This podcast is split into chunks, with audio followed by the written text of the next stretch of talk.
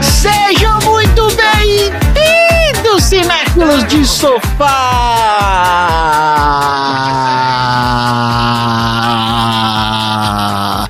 Peguem sua pipoca de micro-ondas e vamos a mais uma sessão aleatórios. Nesse podcast, a gente sorteia um filme, premia categorias improváveis do cinema e analisamos temas do qual não temos nenhuma qualificação para falar sobre, como a gramática romana, como negociar cabaças e se crucificação é moleza. Eu sou a ex-leprosa Loreta.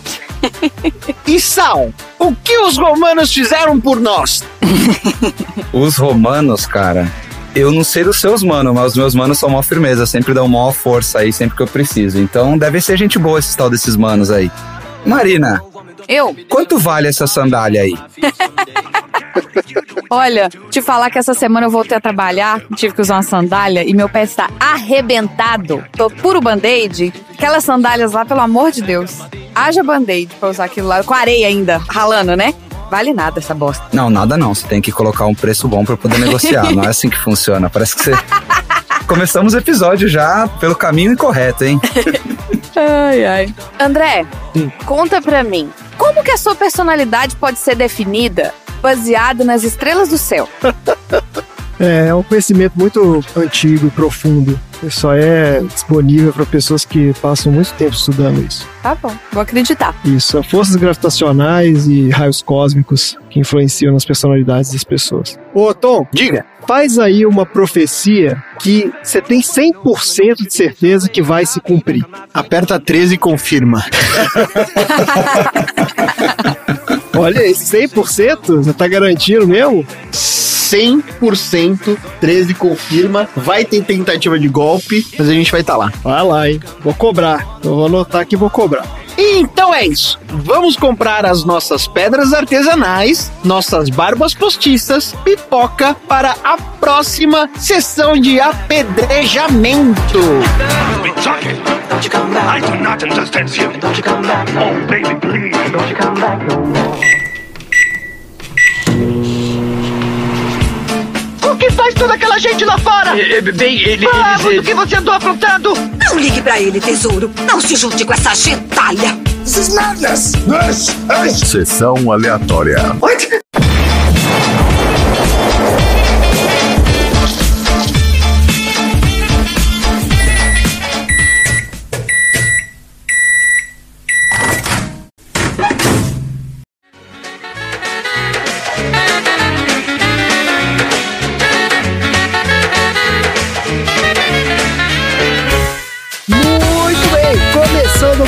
episódio do Sessão Aleatória, o podcast mais messiânico da Baixa Podosfera. Esse é o podcast preferido dos revolucionários contemporâneos de Jesus que fingem serem profetas para escapar dos seus perseguidores e acabam fundando seitas messiânicas malucas. Porque aqui no Sessão Aleatória a gente já falou sobre profecias, né? A gente falou sobre as profecias do Nostradamus, né? Profecias mais confiáveis né? de todos os tempos. Não tem erro. Ah, sim. A gente falou sobre isso no nosso episódio 30 do filme 2012. E a gente também já falou sobre a seita messiânica maluca favorita de Hollywood, que é a Cientologia, no nosso episódio 37 do filme Jerry Maguire. Falamos pouco, ainda vamos falar dela de novo um dia. Falar um pouco. Ela tem continuação ainda. Tá aí, tudo isso tá nos episódios anteriores de Sessão Aleatória. E antes da gente começar o episódio, vai aqui o nosso recado para você que ainda não conhece o nosso podcast. Sessão Aleatória tem duas partes. Na primeira parte a gente fala sobre o filme da semana, sorteado de uma lista, trazendo curiosidades de produção e bastidores. E na segunda parte a gente fala sobre assuntos aleatórios inspirados pelo filme. Então se você não viu o filme, ouviu e não gostou, não tem problema, porque aqui o filme é só um aquecimento. Depois a gente entra nos assuntos aleatórios, que são o filé. Se você for vegano, é o filé de soja do nosso podcast, beleza? E lembrando ainda que se você escuta o Sessão Aleatória em um agregador de podcasts, você pode pular qualquer parte e ir direto para o assunto que te interessa, para a parte que te interessa, sem enrolação nem lero-lero. Agora, o nosso ouvinte atento já percebeu que hoje nós temos uma ausência aqui, né? A ausência do Dudu, está acompanhando a turnê mundial do Air Supply Cover de Minas Gerais. Hoje eles iam fazer um show especial em Governador Valadares. E o Dudu, né? Teve que ir lá no, no show dessa banda maravilhosa. Então, para suavizar essa ausência terrível, nós trouxemos aqui do nosso banco de talentos o primeiro lugar no nosso processo seletivo meritocrático da Baixa Podosfera. Mais uma vez, direto do Tonzeira Verse, o nosso canhotinha de ouro, o Sal. Seja muito bem-vindo mais uma vez a uma sessão aleatória, meu querido. Olá, ouvintes! Ouvintes com mais nariz, ouvintes com menos nariz. Quero começar já dando um abraço pro meu amigo Bigos, pro meu amigo Maximus e pra minha amiga Incontinente, é. Por que vocês estão rindo do nome dele? Não, ninguém tá rindo de nome de ninguém, não. Ai, meu Deus do céu. Bora lá então, vamos falar do filme da semana, ó. O filme de hoje é A Vida de Brian, uma das comédias mais celebradas e controversas de todos os tempos. Esse filme veio da lista do Lorde Tonzeira. Grande lista, hein? É. É. Então conta aí, Tom, por que, que você colocou A Vida de Brian na sua lista da semana? Eu quis fazer uma lista, fazia tempo que eu não fazia minha lista, baseada nos filmes que eu mais ri na face da Terra. E aí eu escolhi esses quatro, porque dois deles a gente já tinha passado, já tinha sorteado, inclusive. Aí eu coloquei esses quatro aí que foram aqueles do qual eu tive que pausar o filme pra conseguir respirar, porque era muito difícil. E no caso da vida de Brian, foi um filme que eu fui tentar assistir na biblioteca da faculdade e acabei sendo expulso de tão alto que eu ria. Acho que você contou essa história. Porque realmente a biblioteca da faculdade é o lugar certo pra você ver esse tipo de filme. É, exato. Melhor lugar. Mas fala aí quais eram os outros filmes então. Você falou que a lista dos filmes que você mais viu na vida, quais que eram os outros? Os outros filmes foi Kung Po, que é um filme maravilhoso de um cara que faz a edição de diversos filmes japoneses de arte marcial contando a história de um É. escolhido. Então é legal porque é um começo de um dos caras que ele foi bem importante no início da internet de produção de vídeo. Lembra daquele Annoying Orange? Lembro. É desse cara. Hey, hey, hey Apple, Apple, É esse. Apple, hey Apple. É desse cara. Troço meio tosco, né? Mas eu lembro, sim. E ele fazia vários filmes onde ele colocava um rosto normal, ou num dedo, ou numa laranja, ou num cavanhaque pra mostrar a cara de ponta cabeça. E ele fez um universo de vídeos dessa forma. O Steve Oldkirk, onde quer que você esteja. Ai. Ele também é o roteirista de Eu Mesmo Irene, que é um filme muito engraçado. É. Eu também coloquei Aperte os cintos que o piloto sumiu, que dublado provavelmente é o filme mais engraçado da face da Terra. Tá certo. E qual que foi o último? Todo mundo quase morto. Ah, sim! Shaun of the Dead, Nossa!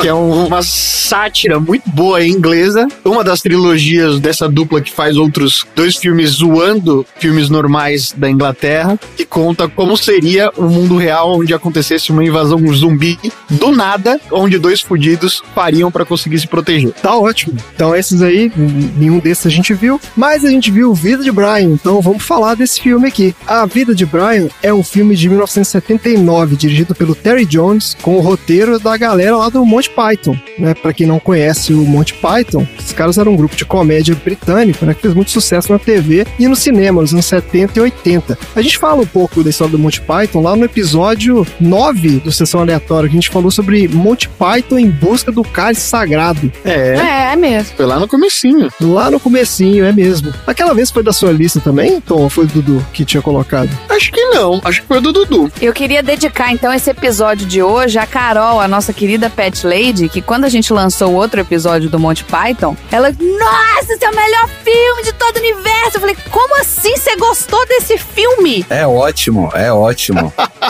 É ótimo. Ela ficou, eu falei, meu Deus, Carol, caiu no meu conceito. Então eu vou dedicar esse episódio de hoje à Carol. Beijo, Carol. A Marina é incompatível com o Monty Python. O humor dela não é conflitivo. Mas eu achei esse melhor do que o outro. Você achou melhor que o outro? Sim. Sinto que é porque ele tá crescendo no seu coraçãozinho, hein? Deu uma chance. Assim como aquele filme, esse aqui também é estrelado pelos próprios caras do Monty Python, né? Sendo que cada um faz vários papéis no filme. Então, só pra você reconhecer quem é quem, ó, tem o Graham Chapman, que é o cara que faz o Brian, o John Cleese é que faz o Red, que é o líder lá do grupo revolucionário judeu, o Eric Idle, que faz a Loreta, também é lá do Grupo Revolucionário. Tem o Terry Jones, que faz a mãe do Brian. O Michael Palin, que faz o Pôncio Pilatos. E o Terry Gilliam, que é esse cara faz vários papéis menores. Ninguém, ninguém vai lembrar de cara, não. Mas ele tá também vários passos no filme aí. E a gente já deu uma passada na carreira desses caras, né? Lá no episódio que eu mencionei. Mas para dar uma relembrada, no cinema, eles fizeram só cinco filmes. Ó, o primeiro foi E Agora para Algo Completamente Diferente, de 1971, que na verdade é uma coletânea de sketches do programa de TV deles. Né? Daí veio o Monty Python em busca do cálice sagrado, de 75. Depois veio esse aqui, né, A Vida de Brian, de 79. Daí teve o Monty Python ao vivo no Hollywood Bowl, de 82. Esse aqui foi uma apresentação num teatro, onde eles recriam também umas sketches lá do programa de TV. E teve o Monty Python, O Sentido da Vida, de 83. E a carreira desses caras todos acabou ficando muito ligada ao grupo mesmo, né? O Monty Python, um grupo de comédia. Esse grupo teve várias idas e vindas, teve reuniões onde os caras faziam apresentações ao vivo, né? É, eles faziam umas apresentações de teatro e tal. E alguns deles estão aí até hoje. Então, no nosso quadro Viu Não Viu de hoje, a gente vai falar sobre aonde a gente viu essa galera do Monty Python e aonde a gente não viu esse pessoal. Você viu ou não viu? O cara que teve mais projeção fora do Monty Python foi o Terry Gilliam, mas não como ator. Esse cara seguiu a carreira de diretor. A gente viu vários filmes dele. Olha só, o mais famoso e o melhor, na minha humilde opinião, é um dos maiores filmes de ficção científica de todos os tempos, que é Os Dois Macacos, de 1995 um filmaço lá com o Bruce Willis e o Brad Pitt. Outro filme dele que fez bastante sucesso foi O Pescador de Ilusões, de 91. É, esse é com o Robin Williams. E ele também dirigiu Os Irmãos Green, que é um filme de 2005 com o Matt Damon e o Heath Ledger. Esse aqui eu não vi, na verdade, não, mas parece interessante o negócio. É legal. Agora, muito provavelmente você não viu foi o Brasil, o filme, de 85, que apesar do nome, não tem nada a ver com o Brasil. É a ficção científica meio surrealista. Ele tem uma pegada meio 1984 também, né? A gente não viu, pelo menos eu não vi, mas é um filme cult, considerado por aí um dos grandes filmes de ficção científica da história do cinema. Até que ver esse aqui, botar na minha lista. E o outro cara do Monty Python que a gente viu por aí também, desconectado aí do grupo foi o John Cleese. Esse cara conseguiu estabelecer uma carreira no cinema pós Monty Python. O filme que todo mundo viu dele, né? Vai lembrar é o Peixe chamado Wanda, de 88. E o John Cleese, ele também faz a voz do Hey Harold nos filmes do Shrek. Ah, ele fez vários trabalhos de dublagem, viu? Dublagem não, né? De atuação de voz. É, tem vários dele mesmo. Esse do Shrek eu não sabia. Eu vi que ele teve aqui também, ó, em duas das maiores franquias aqui, ó, da história do cinema. Ele teve no 007, ele fez O Mundo Não É o Bastante, de 99, e Um Novo Dia para Morrer, de 2002. E ele teve nos dois primeiros filmes do Harry Potter. Vocês lembram dele no Harry Potter? Ele fez o Nick Sem Cabeça, é isso mesmo? Uhum. Isso aí. Ah, É o cara que tá na bandeja. ah, o cara que tá na bandeja, é verdade. Eu não tava lembrando qual era. Ele é o fantasma da Grifinória, né? O fantasma da casa de Grifinória. Porque ele é quase sem cabeça, porque ele não foi completamente decepado. Ainda é preso por um filé, um pouquinho de pele. Ah, quase sem cabeça, tá certo, é. Tá ótimo. Agora, onde a gente não ouviu John Cleese foi num filme chamado The Very Excellent Mr. Dundee. Esse filme é uma história inacreditável. Esse filme é a história de um cara chamado Paul Hogan, que ele é o cara que fez o Crocodilo Dundee lá nos anos 80. Vocês lembram desse negócio, Crocodilo Dundee? O Chico vai lembrar disso. Eu lembro. Eu lembro do nome, assim, mas. Exato. Mas eu lembro do cara com o chapéuzinho, que ele usava aquele chapéuzinho com os dentes de crocodilo. Isso, ele usava o chapeuzinho e o colarzinho, né? Que tinha os dentes de crocodilo. Eu não sei qual era o negócio também, mas ele era meio que um herói de ação, um australiano meio zoado, né? Era uma coisa meio de zoação dos anos 80. Isso. E aí, vou esquecer desse cara, óbvio, né? Ninguém lembra desse troço mais. Sabe-se lá como, aos 80 anos, ele conseguiu convencer alguém a fazer esse filme aqui, em que ele faz papel dele mesmo, indo receber o título de Cavaleiro da Rainha. Só que aí é tipo uma comédia, meio pastelão, as coisas estão tudo errado, não sei o quê. E tem um monte de comediante desses aí das antigas no filme. E o John Cleese tá lá também, tipo, fazendo papel dele mesmo também. A faixa etária do elenco é, sei lá, 90 anos, todo mundo. É uma maluquice o filme, né? Então, assim, nós não vimos esse filme recente. Eu achei meio impressionante. Os caras estão aí, né? Todo mundo tem que pagar a conta, esse que é o negócio. Então, bora lá. Para a sinopse do IMDB da vida de Brian. Pera aí, pera aí que eu quero trazer um bônus. Ah, diga. Quero trazer um bônus aqui. Qual o bônus? Onde ninguém viu e provavelmente ninguém ouviu o Monty Python é no clipe Absolutely Anything and Anything at All da Kyle Minogue de 2015, onde o John Cleese, o Terry Jones e o Michael Palin fazem vozes para o clipe da cantora Kylie Minogue, que aparentemente não ficou só nos hits do CD das sete melhores, ou os 20, ou aquela época onde a música eletrônica dominava a rádio. Porque é outro estilo? Não é de música eletrônica? Ah, eu não sei como é que chama isso aí, se é eletrônico, se é disco, se é coisas que deveriam ter ficado nos anos 2000. Coisas que não deveriam ter sido feitas, talvez, né? Músicas que não deveriam ser feitas. É. Mas o clipe tem uns personagenzinhos e aí cada um dos aliens ali do clipe tem uma voz e o John Cleese, o Terry Jones e o Michael Palin fazem cada um deles uma voz desse clipe da Kyle Minogue. Tá ótimo. É, a gente realmente não viu. Então, E nem ouviu. exato, nem ouvi, muito menos. Então, beleza, ó, vamos lá. Pra sinopse do MDB da vida de Brian. Nascido no Natal original, no estábulo ao lado de Jesus, Brian de Nazaré passa a vida confundido com um Messias. É isso aí. É isso, né?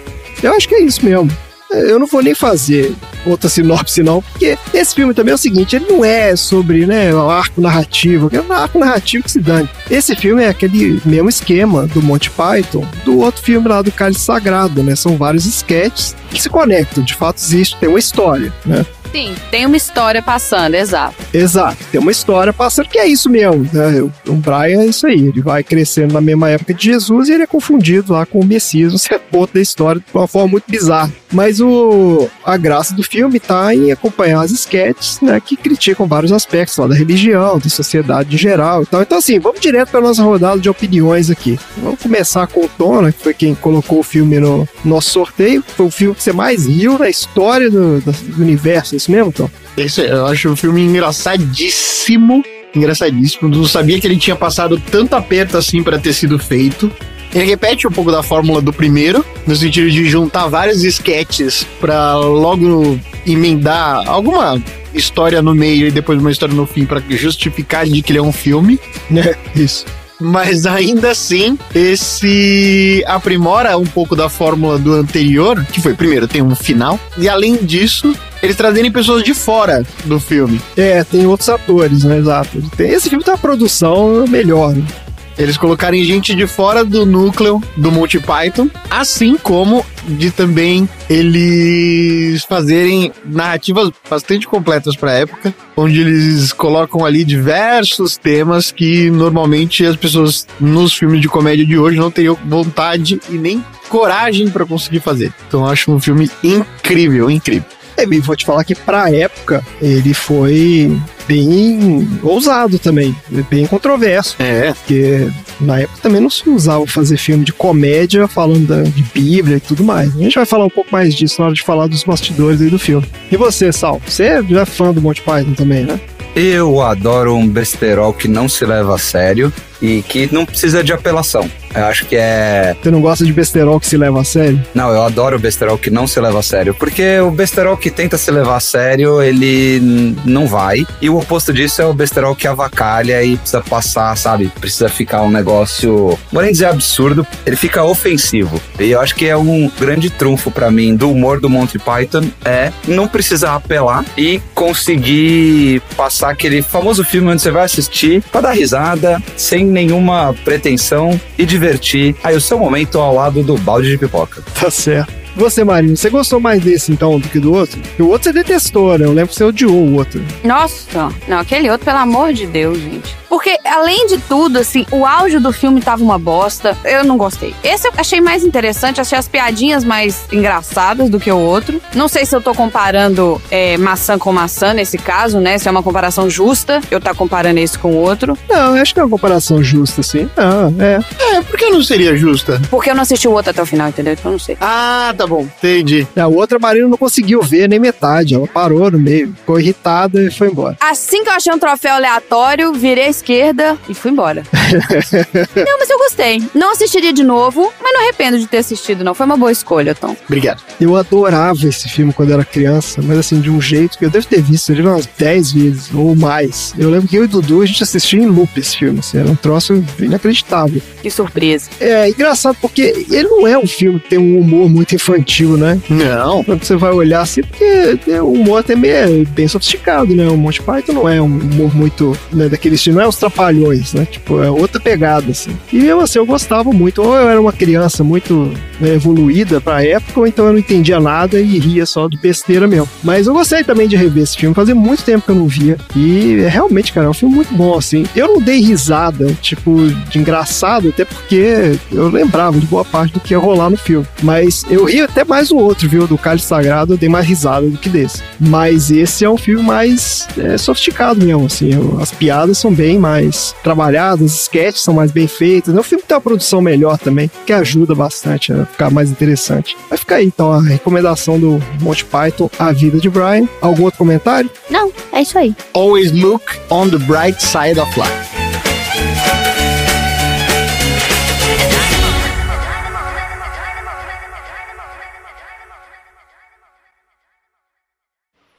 Bem-aventurados os limpos de coração, porque eles verão a Deus. Fala mais alto!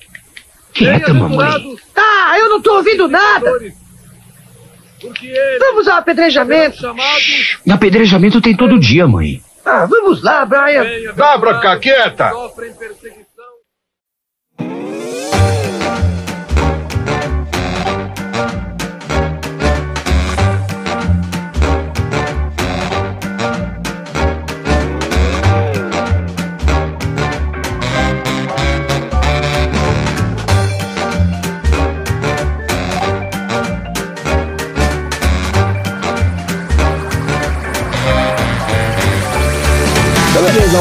Rapidinho aqui de onde que veio esse filme. Falar um pouco aqui das histórias de bastidores. A história desse filme, na verdade, começa justamente com o sucesso do filme anterior, que era o Monty Python em busca do cálice sagrado, que a gente tá falando aqui. 75, aquele filme os caras fizeram né, com a vaquinha entre amigos, basicamente. Os caras fizeram com, sei lá, duas coxinhas e um saco de pipoca. Só que o filme acabou rendendo uma boa grana. Então eles falaram, pô, tem um público mesmo pra esse tipo de comédia no cinema. Né, Porque quando eles fizeram lá o filme, é real que eles não sabiam, né? Eles não tinham muita ideia de se o filme ia rolar ou não. Apesar que os Trapalhões já tinham feito, tinham sacado isso há 10 anos antes, né? Tem filme dos Trapalhões desde os anos 60. Você tá dizendo, André, que o Monty Python é um trapalhões que fala inglês. É isso aí. Exato, exatamente o que eu tô dizendo. Não, eu tô zoando, eu tô falando que assim, esse tipo de filme assim de comédia de sketch, né, que era comum na TV, e que os caras não sabiam se esse estilo ia traduzir bem pro cinema, né? E eu acho que Trapalhões era a mesma coisa. Eu não sei porque eu não vi a filmografia dos Trapalhões, eu tô lembrando do programa de TV. Eu tô imaginando que os filmes Trapalhões fossem mais ou menos a mesma coisa também. Mas olha só, daí os caras do Monty Python começaram a pensar então em qual que seria um tema interessante pro próximo filme deles. E acharam que ia ser legal fazer uma sátira das histórias do Novo Testamento, né? Assim como eles tinham feito a sátira lá da lenda do rei Arthur, lá no Cálice Sagrado e tal. E começaram a bolar uns sketches que faziam piada com Jesus, com várias situações da Bíblia e tal. Eles até bolaram um nome, eles tinham um nome meio de zoeira do filme. E alguém perguntava pra eles, ah, qual que é o nome do próximo filme? Eles respondiam, era Jesus Christ Lust for Glory.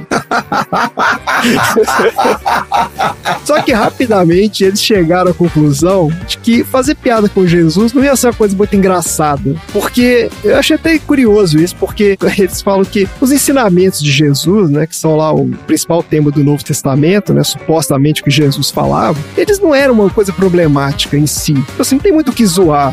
Porque tá sendo o discurso ali não é problemático, o discurso tá beleza. O problema deles era realmente com os dogmas da religião, né? E o que, que a religião leva as pessoas a fazer. Então eles acabaram mudando a estratégia. Tipo, ah, não vamos ficar zoando Jesus aqui, vamos fazer um personagem novo. E aí eles criaram o Brian, né, que teria nascido no mesmo momento que Jesus e seria confundido com o Messias. Então, com esse personagem, eles podiam focar né, nos aspectos da religião que eles queriam lá fazer zoeira deles e tal, sem associar com Jesus. Daí, em 75, 2006, eles começaram a trabalhar no roteiro e foram quase dois anos de revisões, até que em janeiro de 78 eles chegaram na versão final. Bom, beleza, né, o roteiro pronto, vamos filmar. Eles tinham conseguido um acordo com a EMI Films para bancar a produção, 3 milhões de libras. Os caras iam botar na mão deles para fazer esse filme. Só que na véspera de começar as filmagens, o presidente da EMI Films, que era um cara chamado Lord Delfonte, esse cara é parente do Tom aí, ó, seu parente, Tom, que é Lord também.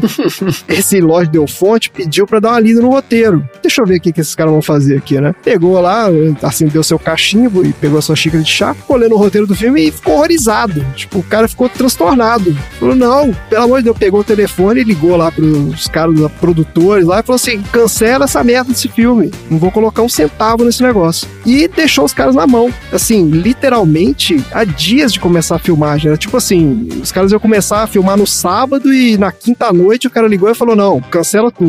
Então, assim, os caras ficaram na mão, né? Os caras já estavam com a equipe toda contratada e, assim, cancelar tudo naquela altura ia ser um desastre, né, pra eles. Porque, pô, já contratou todo mundo, ia ter que pagar a galera e sabe-se lá recuperar o dinheiro. Basicamente é isso. Nessa hora, sei lá, o inglês deve ter pego e gritado help. Exatamente. Olha aí, o Sal. Fez o dever de casa. Foi exatamente o que ele fez, né? exatamente o que ele fez, olha aí. Então, tipo assim, sei lá, rolou a reuniãozinha de emergência, né? Tipo, ó, a galera ferrou, e o que, que a gente faz? Aí o, né, alguém gritou help lá do fundo e o cara falou: Ah, ótima ideia. Alguém lembrou lá que o George Harrison era um mega fã do Monty Python, né? E era literalmente o cara mais rico que eles conheciam. De novo, a mesma história? Porque o outro foi isso também. O outro foi a mesma coisa, só que foi outra galera. Foi uma vaquinha. A história do outro filme é parecida mesmo, porque eles fizeram uma vaquinha lá entre amigos e tal, e teve uma galera, acho que foi o pessoal do Led Zeppelin, né? Botou dinheiro. Teve uma galera lá que deu dinheiro pro filme. Isso. E esse aqui, ele ligou pro George Harrison, sabe-se lá como, arrumou o telefone do cara e falou assim aqui, ajuda a gente a fazer o filme aqui, acabou o dinheiro, não sei o quê. E o George Harrison adorou a ideia, né? Ele teve que refinanciar a mansão dele em Londres para fazer caixa. Olha aí, ele deu a casa. Deu a casa dele para pegar a grana. Vida dura do Beatle. É, então. E fundou a produtora. Ele fundou a produtora chamada Handmade Films. Essa produtora depois continuou aí, lançou vários filmes britânicos aí durante muito tempo. E foi assim que os caras fizeram o filme, né? Tem até, eu não sabia disso, tem uma ponta que o George Harrison faz nesse filme. Ele tá lá. Sim. Exatamente. Naquela cena que o Brian tá saindo de casa, tem uma multidão lá de seguidores lá tentando cumprimentar o cara, não sei o quê, e ele tá lá no meio. Eu não vi ele. Eu vi essa cena várias vezes ali. Eu olhei o segundo que os caras falam que ele aparece, mas não identifiquei, não. Mas tá lá. Daí, ó, as filmagens aconteceram entre 16 de setembro e 12 de novembro de 78. Só que, Marina, outro dia você tava na dúvida aí de quanto tempo que dura uma filmagem, ó. Um filme de orçamento pequeno, até o orçamento pequeno, a média é isso aí. Tipo assim, é dois a três meses no máximo, entendeu? Tipo assim, nesse caso foi dois meses. É o que acontece normalmente. Se é com James Cameron, é oito meses, é nove meses, é esse que é o negócio. Aí aconteceu um negócio curioso, ó. A primeira versão que os caras montaram do filme tinha por volta de duas horas de duração. E ela foi exibida pela primeira vez em janeiro de 79, numa exibição limitada lá. Esse negócio que os caras fazem para testar a reação da plateia. Tipo, bota lá o filme e passa um questionáriozinho pra galera. E a partir daí, o filme teve várias dessas exibições de teste, e a cada exibição de teste, eles cortavam a parte do filme, porque o pessoal falava: não, isso aqui tá horrível, tira esse negócio, não sei o quê. Então eles foram cortando o filme, e a versão final, que é essa que a gente viu, tem cinco cenas cortadas e tem uma duração de 13 minutos a menos do que a versão original. Parece que depois algumas dessas partes que foram cortadas, elas voltaram nesses extras de DVD, nessas edições especiais, não sei o quê. A maioria era aquele negócio daqueles soldados suicidas que aparecem no final, do nada. Lembra daquilo? Os caras chegam lá na cruz e falam, ah, a gente é esquadrão suicida, os caras se matam lá. Sim. Parece que tinha várias cenas daqueles caras, só que elas foram cortadas porque parece que pegava meio pesado. Com os judeus também, era um negócio que comparava meio que o movimento sionista com o nazismo. É um troço meio esquisito mesmo. Não sei exatamente o que que era, mas é, os caras parecem que eles mesmo chegaram à conclusão de que tá bom, isso aqui tá meio pesado demais. Vou cortar meu comentário dessa edição. Isso. Ó, só que mesmo com esses cortes, né, obviamente, o filme foi mega controverso quando ele saiu. Então, assim, além de ser alvo de ataques de vários grupos religiosos, né, no Reino Unido ele né, recebeu classificação indicativa acima de 18 anos, né, que na época os caras usavam praticamente só pra filme de sexo explícito, pô, e botaram no- na vida de Brian indicação pra só, só adulto pode ver. Pra completar, ele ainda foi banido em alguns países. né? Foi proibido mesmo, tipo assim, não vai passar. entendeu? Não passa no cinema. Ele foi proibido na Irlanda, na Noruega e na Itália, entre outros países também. E qual foi o resultado disso? Como a gente falou no nosso último episódio, efeito Streisand, né, Tom? Efeito Streisand. Isso aí. Então, assim, tudo que não pode, o que, que acontece? Aí toma uma proporção gigantesca. Exatamente. Então aumentou muito mais o interesse pelo filme. O filme foi um sucesso absoluto. Não foi um troço de louco. Então, com o custo de produção de 3 milhões de libras, o filme rendeu só no mercado doméstico, né, no no Reino Unido, cerca de 15 milhões de libras. Foi considerado um mega sucesso. Além disso, ele foi um enorme sucesso de crítica e ele é considerado por muitos aí a maior comédia de todos os tempos. Aí. Todas essas listas que você vê de ah, maiores comédias, comédias mais engraçadas, não sei o quê, independente de quem fez e quando fez, certeza que vai ter lá a vida de Brian, pelo menos no top 10. Isso aí, toda lista tem. Inclusive eu. Então, o seu top 1 aí, né, de melhores comédias. É isso aí. Ele tá também na lista dos 100 maiores filmes britânicos de todos os tempos do British Film Institute, nosso instituto aí favorito, concorrente do American Film Institute. Ele ficou em 28º lugar, entre os 100 maiores filmes britânicos de todos os tempos. Mas o que importa é que ele tá na lista de filmes de sessão aleatória. Exato. E tem muito mais garbo e elegância que essas duas entidades juntas. É isso aí. Sem dúvida. Exatamente. Inclusive tá para ser premiado agora. Vamos para os troféus aleatórios. Pera aí que eu fiz minha lição de casa. Eu quero contribuir aí, Andrezinho. Olha aí. Temos lição de casa e temos informação. Gosto assim. Convidados aqui preparados. Então, mais esforçado que a galera de casa.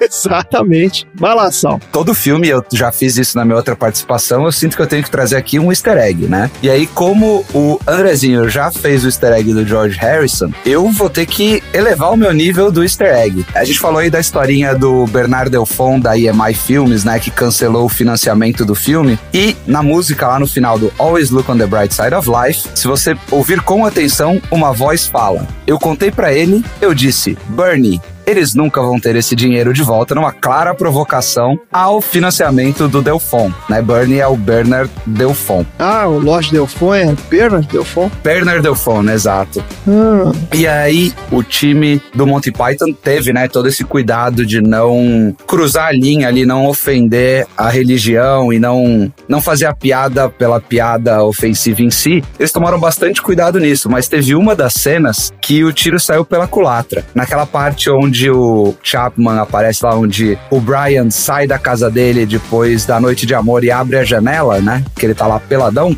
isso. Ali aquela galera que tá embaixo esperando ele são todos figurantes. E a gravação foi feita na Tunísia, onde é proibido e ultrajante ver um homem nu que não seja o seu marido. Então o Chapman depois comenta que assim que ele abriu a janela, metade da multidão saiu correndo e gritando. Isso teve um efeito muito grande no psicológico do ator, ou seja, foi aquele não vi isso vindo e deu ruim. Ah, interessante, olha só. Então aquela cena que a gente vê da galera esperando foi antes de, rolar isso, né? Ele abre a janela e a galera sai correndo, é isso? Exato, exato. E aí, pra pegar a última curiosidade aleatória é, como eu disse, o filme foi filmado na Tunísia, onde tinha acabado de ser filmado Star Wars: Uma Nova Esperança, o que pode ser um easter egg pra cena ali dos aliens e da navezinha que aparece, e também o filme Jesus de Nazaré do diretor Franco Zeffirelli, que inclusive foi muito caridoso e parte do figurino que é usado no A Vida de Brian é resto de figurino do filme de Jesus de Nazaré. Olha só, Aí. Brechó cinematográfico. que maravilha isso, cara. Excelente. Tem mais aí algum easter egg do filme? Acho que por hoje é só. Tá ótimo, olha aí, temos vários aprendizados aqui hoje, enriquecendo o nosso podcast. Maravilha, Sal, muito obrigado pelas informações. Bora então para o troféu aleatório.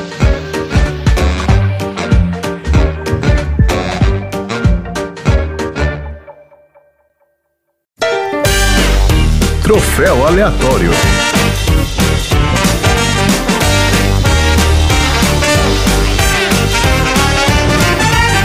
Vamos lá então, minha gente. Troféus aleatórios para a vida de Brian. Ô Tom, você que é o fã número um aí do Monty Python da vida de Brian, qual é o seu troféu aleatório para essa pérola do cinema britânico? O meu troféu Pet Lady no ar vai pra mulher que passa carregando um burro de borracha nas costas enquanto ela vai levar ele pro veterinário. Que Essa é uma das melhores partes do filme, que ela passa com o burro e aí alguém pergunta se ela vai pra sessão de apedrejamento, ela fala, não posso, tô muito ocupada, o meu burro não acordou bem hoje. Faz um barulho de burro. Excelente. É, você, Sal, qual é o troféu aleatório para o Vida de Brian? O meu troféu aleatório, melhor investimento de George Harrison criando empregos, que vai justamente pro grande vendedor de pedras ali, né, do filme. Porque perceba que ele sim é um empreendedor que supera as dificuldades e aí com o grande financiamento do senhor George Harrison, ele cria ali um negócio que era uma necessidade. Então ele busca um nicho de mercado que é, se as pessoas vão ser apedrejadas, o que, que elas vão precisar? De pedras. Isso. Mas não qualquer pedra, porque a pedra qualquer um acha no chão, igual tá escrito lá. Isso. Ele tem pedras de Artesanais. alto artesanato, exato. Ele tem pedras que são pontudas, Pô, tudo, né? pedras que são mais retas. Ele tem até o quê? Um saco de cascalho para poder inclusive ficar gerando aí o consumo de mais e mais pedras. Então, seja você a sua própria pedra e abra a sua vendinha de pedras perto do apedrejamento mais perto da sua cidade. Mostrando que só não vê-se na vida quem não quer, não é isso? Exatamente. É um grande vencedor, exato. ele mereceu, ele é o troféu meritocracia. Isso. Troféu mereci. Meritocoach, troféu Meritocoach do dia de hoje. Excelente. Marina, qual é o seu troféu aleatório para a vida de Brian?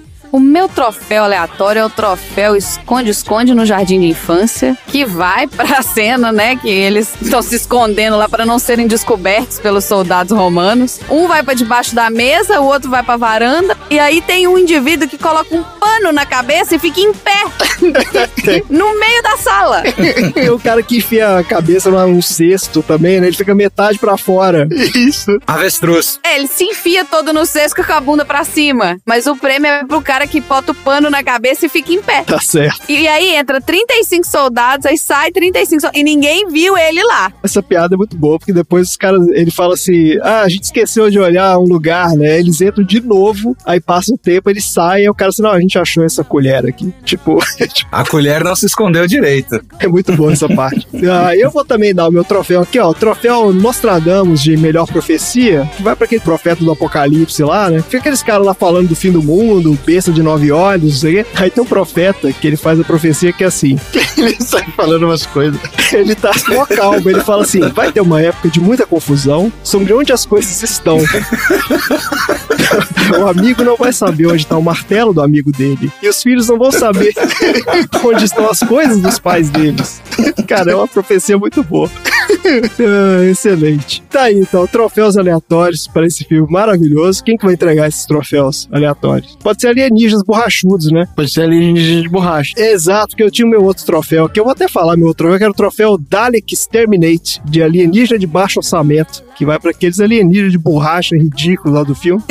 então, no mesmo nível lá daqueles que você gosta lá, Marina, dos Daleks. Ah, não vem falar mal de Doctor Who aqui não, hein? Não, tô, não tô falando mal, tô falando bem. Exterminate. Você sabe qual é esse, Tom? Esse do Doctor Who? Não, eram uns bonecos de borracha tipo Yoda? Não, era muito pior, era muito pior. Na verdade, não. O Dalek, ele era uma estrutura É. com rodinha, assim. Na verdade, a história é, o alienígena tá dentro de uma armadura. Só que essa armadura parecia, sei lá, parecia um... não sei. É um alienígena de baixíssimo orçamento, Tom, é isso que é o negócio. É. Entendi. É aquela lição de casa que você esqueceu e fez aos 45 do segundo tempo. Mas ele é o mais perigoso de todo o universo, assim. Ele dizimou toda a raça do Doctor Who e só ficou ele, entendeu? Ele tem literalmente um desentupidor de pia no, no braço. É isso. O alienígena. Então, assim, é no mesmo nível de loucura daqueles que aparecem do filme. Só que a galera do Doctor Who leva a sério, porque eles são perigosíssimos, não sei o que, esses dados. Exterminate. Então quem vai dar o troféu vão ser os ETs borrachas de baixo orçamento, porque o time da frente das pessoas da Judéia está fazendo uma reunião para decidir uma outra reunião quem vai entregar o troféu. Eles eles vão fazer uma moção, depois eles vão votar né, quem vai entregar esses troféus aleatórios. Quem sabe um dia serão entregues então. Marina, gente tem algum recado hoje?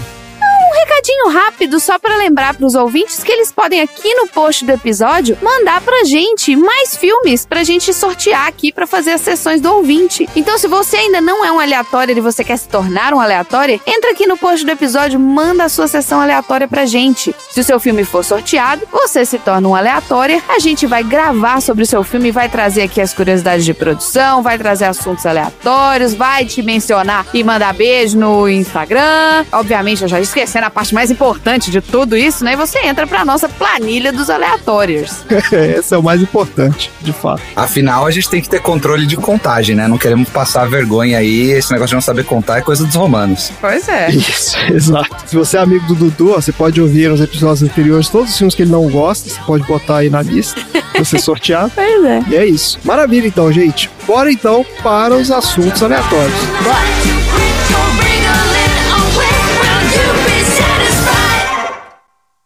Escutem, vocês estão muito enganados. Vocês não precisam me seguir. Vocês não precisam seguir a ninguém. Vocês têm que pensar por vocês. Vocês são todos indivíduos. Sim, nós somos todos indivíduos. Vocês são todos diferentes. Sim, nós somos todos diferentes. Eu não. Vamos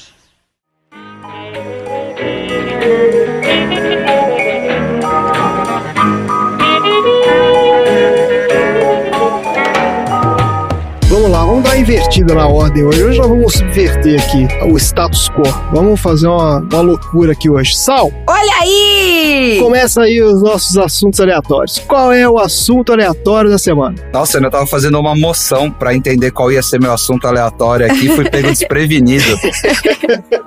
meu assunto aleatório aqui começa com uma pergunta. Ah. O que que um fazendeiro viúvo de 70 anos, um ex-balconista de 50 anos com paixão por escrever e um rapaz saído da guerra de 40 anos têm em comum com o Brian? Deuses. Pera aí, como é que é? Um ex-balconista? O que, que é isso? Ex-balconista? Um ex-balconista de 50 anos com paixão por escrever, Ah. um fazendeiro de 70 anos viúvo e um ex-militar de pós-guerra de 40 anos tem a ver com a vida de Brian e com todos os ouvintes desse podcast distinto. Meu Deus, não sei, são todos seres humanos. Fale por você.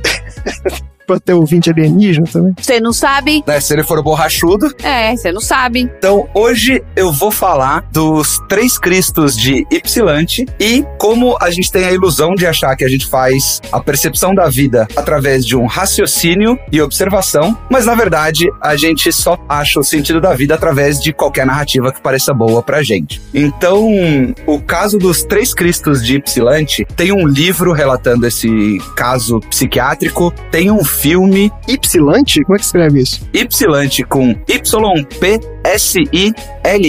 Y-P-S-I-L-A-N-T-I. Ah, É um livro de 1964, na verdade, que relata o experimento bem controverso, na verdade, para dizer o mínimo, para não dizer problemático e bem típico do país que ele foi feito, Hum. onde o Dr. Milton Hokeashi junta três homens, e aí o fazendeiro de 70 anos, o balconista de 50 e o ex-militar de 40, onde os três pacientes acreditam que eles são Jesus Cristo. Então é meio que o anti-vida de Brian, onde o Brian dizia que ele não era o profeta, esses três homens relatavam que eles eram Jesus Cristo. Olha ah, aí. é, é um transtorno psiquiátrico, é tipo aquele, o clássico, história do cara que achava que era Napoleão, é isso? É por aí. O Dr. Hokeashi ele leva os três homens, na verdade ele interna compulsoriamente os três homens e passa a observar a interação entre eles. É um estudo que é bem crítico, imoral e na verdade contra qualquer diretriz do bom exercício da medicina, porque ele conta com uma série de desonestidades e manipulações pelo doutor para poder criar o conflito entre eles. E ele basicamente tenta criar uma tese ou provar de que quando ele colocasse os três lá, eles iam meio que se entender e perceber que não podem haver três Jesus e que eles iam meio que cair na real a hora que eles vissem outras pessoas com a mesma condição. Que viagem. Não é? O cara achou que ia procurar esses caras, então vou botar eles juntos e aí eles se virem lá pra decidir quem que é o Jesus. Exato, e aí depois com todas as críticas ele tem uma aspa aí que é eu achava que seria uma coisa terrível Hum. pra uma pessoa não saber quem ele realmente é. Então eu queria que eles pudessem se libertar e cair na realidade. Pô, boa ideia, né, cara? É uma boa ideia, não é? É. É, parece uma ótima ideia, uma excelente ideia. Parece uma super ideia. E aí, o que, que acontece quando ele coloca as três pessoas juntas? Junto para um Megazord de Jesus. o Mega Jesus. Perdemos os ouvintes Power Ranger e os ouvintes católicos. É. em nome ao Monty Python, eu vou segurar as piadas desse momento. É, vamos segurar a onda aí. Mas o que acontece com isso? Contrariamente ao que o Roquet achava, os três, na verdade, não mudam a sua percepção. Eles basicamente retificam a sua posição e dizem que os outros dois, na verdade, são mentiras. É, são impostores, é óbvio isso, não é? Meio óbvio. E aí, qual é a história que eles criam é fenomenal. Ah. Um deles diz que os outros dois são algum tipo de ciborgue e não estão realmente vivos. Ciborgue? Nossa, navalha de Ockham passou longe aí, né? Longíssima. tá. O segundo fala que os outros dois, na verdade, são divindades que vieram depois dele Deus. e são menos poderosas, mas reencarnadas. Ah, Ou seja, ele assume que os outros dois podem ser outros tipos de deuses. é, podem ser divinos também, mas são outras coisas. E o terceiro faz uma explicação que é curiosa. Hum. Ele admite que ele é sim Jesus reencarnado, mas que as outras duas pessoas são pessoas que são mentalmente insanas e estão dentro de um hospital mental. Olha só, que viagem. Não é? E isso é muito louco, porque dentro dos escritos aí da pesquisa ele diz que, para surpresa do pesquisador, os três homens, eles não eram pessoas irracionais. Eles representam pessoas que são Hum. muito lógicas, do mesmo tipo de homem que o pesquisador diz já ter encontrado antes, e ele diz que não só são homens racionais, como são homens racionalizantes. E o que, que quer dizer ser um homem racionalizante? É contar uma história, contar uma narrativa e ter uma explicação razoável, uma explicação minimamente lógica Hum. das coisas que acontecem. E é mais ou menos assim que a nossa mente, que a mente de todos os ouvintes aqui desse podcast funciona. O nosso cérebro funciona tentando trabalhar uma experiência consciente junto de um processamento inconsciente para lidar com esse número de informações, sentidos e coisas que acontecem do lado da nossa cabeça e tentar meio que costurar tudo isso de uma maneira um pouquinho mais simples, mesmo que menos acurada, mas que possa trazer mais entretenimento e não necessariamente mais informação para o nosso cérebro. A gente faz isso, o nosso cérebro faz isso todo dia, o que é conhecido como viés da narrativa. Hum. Que quer dizer que quando a gente vai receber uma informação, a gente tende a beneficiar uma informação que venha de um tipo de narrativa. A gente sempre gosta, isso é o cerne de qualquer boa história, né? E aí o mitologista Joseph Campbell diz que basicamente é assim que a maioria das histórias de heróis é escrita. E elas são meio que iguais, mantendo uma narrativa onde o protagonista tenta crescer, não consegue, faz uma má escolha, tem uma dificuldade, perde e se supera. É o famoso arco do herói. Jornada do herói, né? Exato. Qualquer história, ela fica mais interessante ou ela fica mais fácil de se entender, mais plausível quando a gente dá mais informação.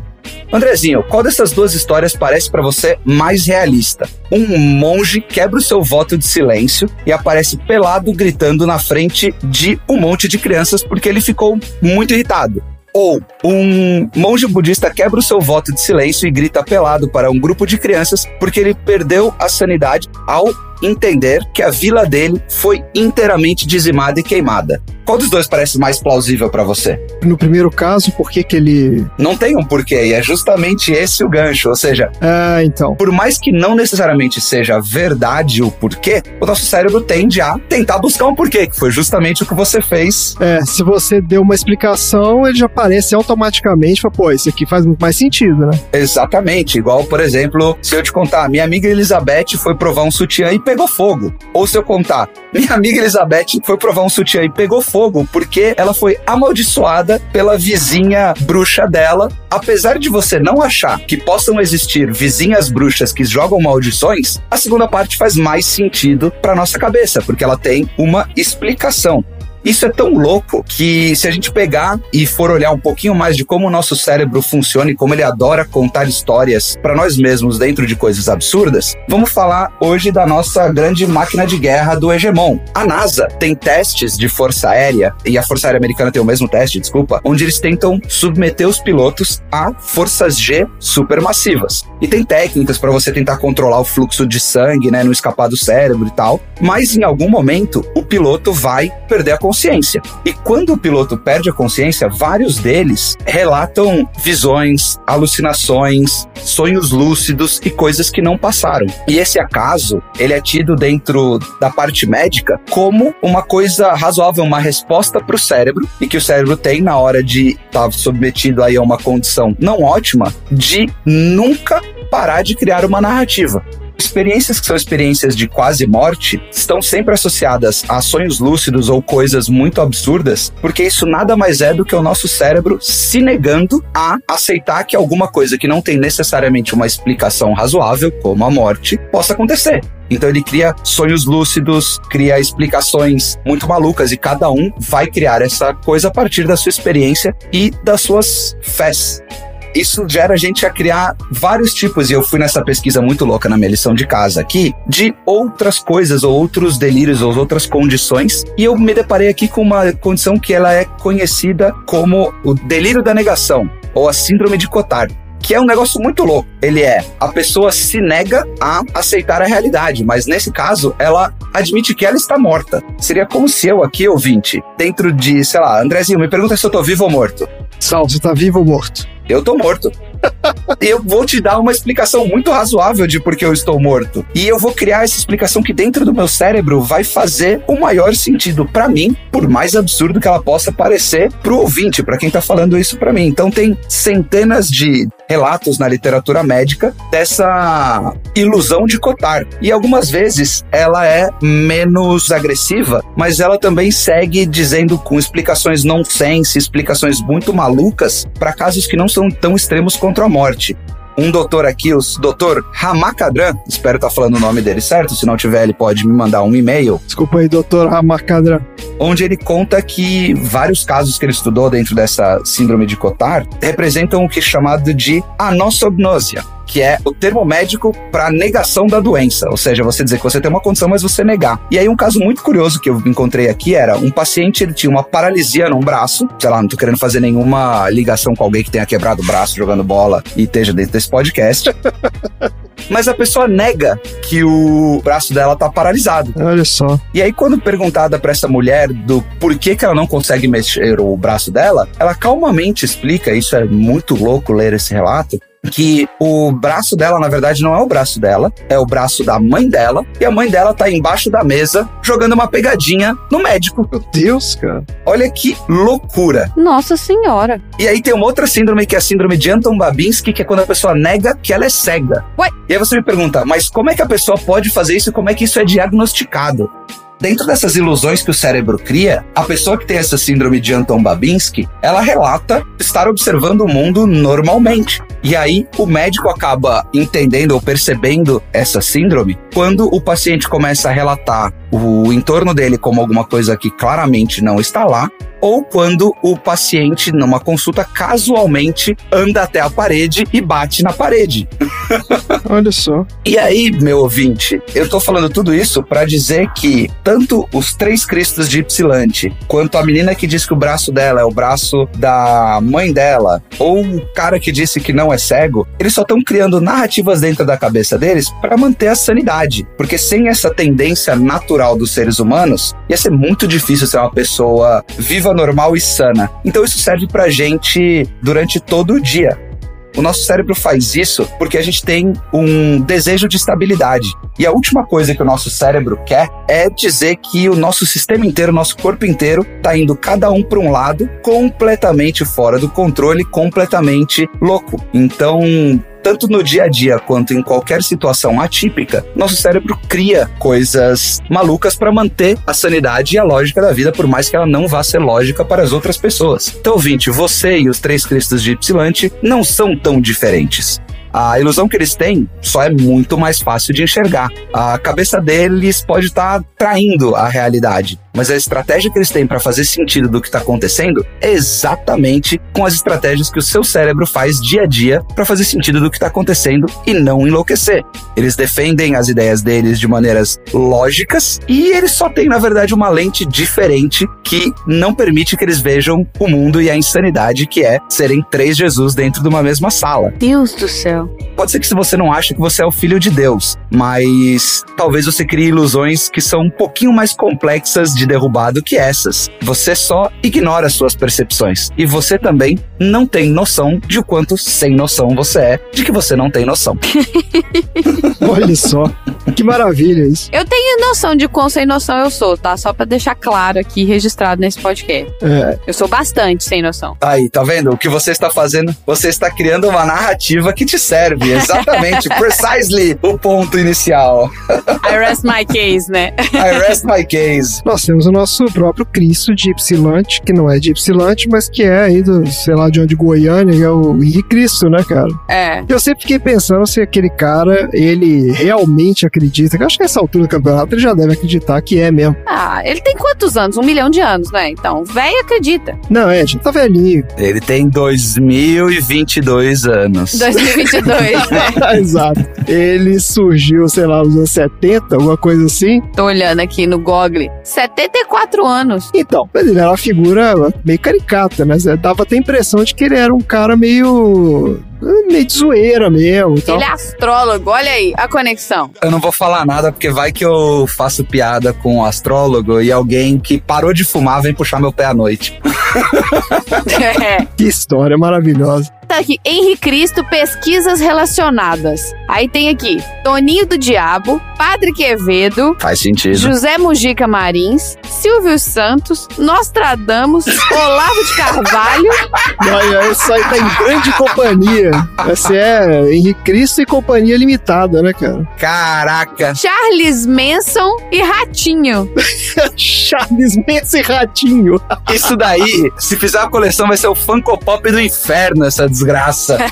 Porra, é maravilhosa essa coleção. Tá louco. Beleza, minha gente. Vamos então pro próximo assunto aleatório.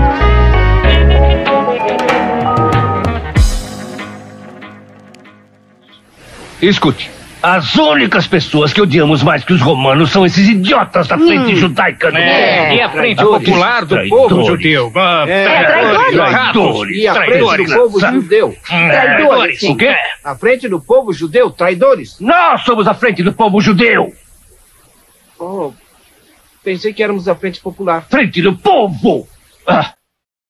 Una mattina mi son svegliato, bella ciao, bella ciao, bella ciao, ciao, ciao. Una mattina mi son svegliato e ho trovato l'invasore. Vamos lá, Tom. Qual é o assunto aleatório da semana? No filme A Vida de Brian, o nosso querido protagonista acaba entrando para a frente do povo Isso. da Judéia. Indignado com a forma com que os romanos tratam os judeus. Este grupo, por sua vez, é uma dissidência da Frente Popular da Judéia, apesar de não estar muito claro ali as razões da dissidência. Pensando nisso, no meu novo bloco chamado Demoniocracia, eu vou falar de um tema parecido com esse, que é o artigo do João Costa, junto com o Antônio Plutcher, que vai falar sobre as diferenças entre o centenário Partido Comunista Brasileiro do Partido Comunista do Brasil. Caralho, isso aí vai dar uma treta. Olha, já mutaram meu microfone aqui. Dá a volta aqui, estagiário, tá tudo bem. É, nada a ver. Vai lá, tá com você. Solta a vinheta, Andy.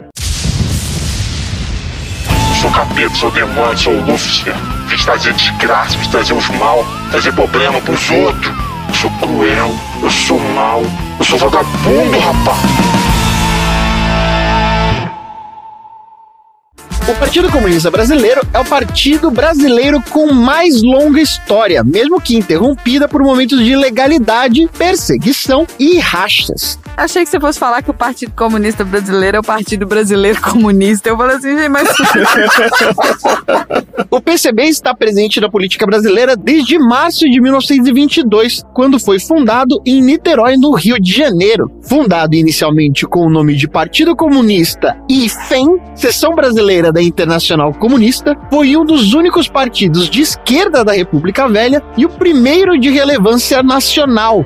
A repercussão da Revolução Russa de 1917 ajudou a disseminar no país o marxismo, que acabou se tornando a ideologia oficial do partido. Em 1930, o partido se opôs ao golpe que colocou Getúlio Vargas no poder por não ser um movimento revolucionário de massas, mas sim um movimento reformista pela via militar.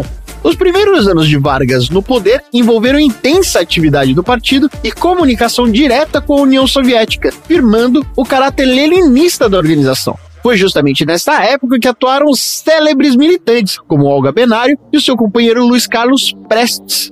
Em 1935, o casal esteve envolvido na primeira tentativa de levante revolucionário do PCB, a intentona comunista. A repressão ao partido aumentou após o desastroso movimento e pouco depois, em 1937, o PCB voltaria à ilegalidade com a implantação da ditadura do Estado Novo, liderado por Getúlio Vargas. Só em 1945, o partido retomou seu registro oficial. Nas eleições daquele ano, as primeiras desde o golpe de 1930, o PCB elegeu Prestes como senador e 14 outros deputados federais. Foi o primeiro partido mais votado na Câmara Municipal do Rio de Janeiro também. O crescimento do partido, após o fim do Estado Novo, atraiu figuras ilustres às suas fileiras, como Graciliano Ramos, Jorge Amado, Oscar Niemeyer, Caio Prado Júnior e outras lideranças políticas de base, como Carlos Marighella e João Amazonas.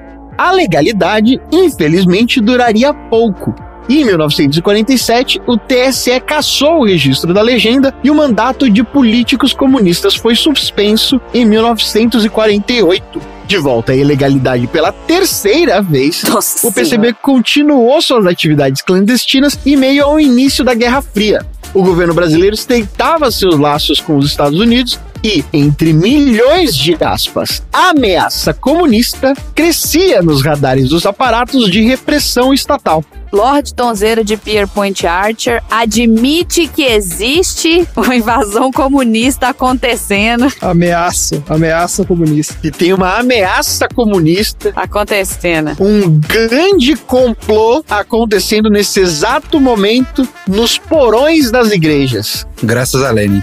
Em 1956, o processo de desestalinização da União Soviética leva a rachas em grupos comunistas no mundo todo, inclusive no PCB. É então que começam a surgir os dois partidos que temos hoje. Liderados pelos ex-deputados João Amazonas e Maurício Grabois, os dissidentes fundaram um novo partido em 1962, também de orientação marxista-leninista. O Partido Comunista do Brasil, o PCdoB, diferenciava-se do Partido Comunista Brasileiro, ainda liderado por Prestes, por ser adepto das teorias políticas de Mao Tse Tung, líder comunista chinês. Ambas as legendas reivindicam o título de legítimos sucessores do Partido Comunista Originals.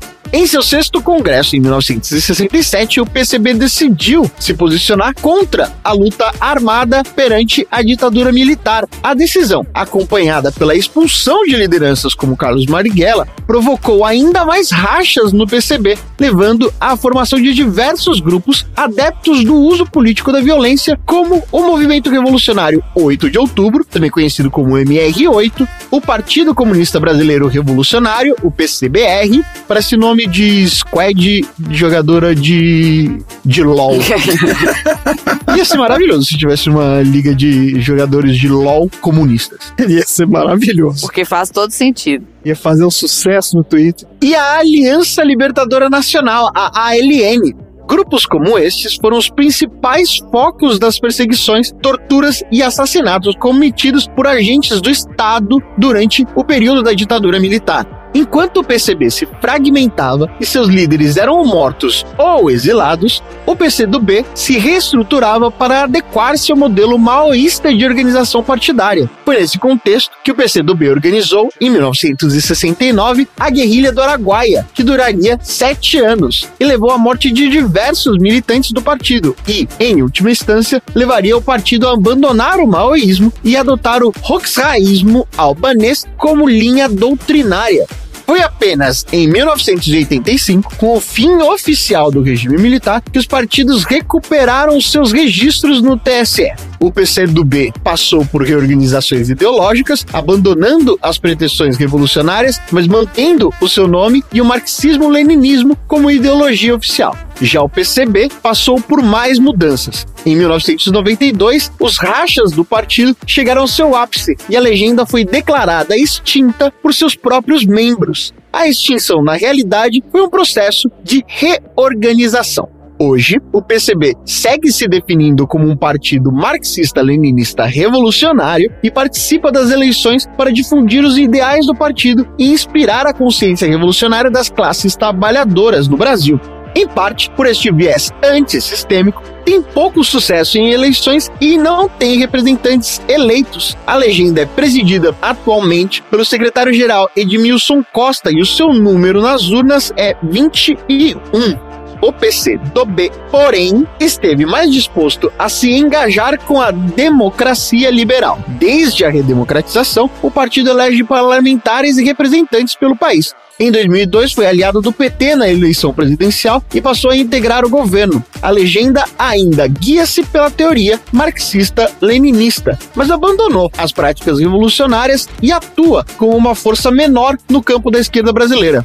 Do partido destacam-se Manuela Dávila, que foi vice de Fernando Haddad na eleição presidencial da farsa de 2018, e também já teve em seu quadro Flávio Dino, atual governador do Maranhão, e Luciana Santos, que é vice-governadora de Pernambuco. Nas urnas, o PC do B é identificado pelo número 65. Ah, é? Eu sabia, não. É isso aí. E desde 2014, a quantidade de dinheiro recebida pelo PCdoB vem diminuindo. O partido ainda recebe uma quantidade pequena dos fundos do Tribunal Superior Eleitoral. Enquanto isso, o PCB sempre recebeu o mínimo alocado a cada partido pelas leis do fundo partidário. Em 2018, o partido não conseguiu atingir a cláusula de barreira estabelecida por emenda constitucional de 2017 e assim ficou sem fundos públicos nas eleições de 2018 e de 2020.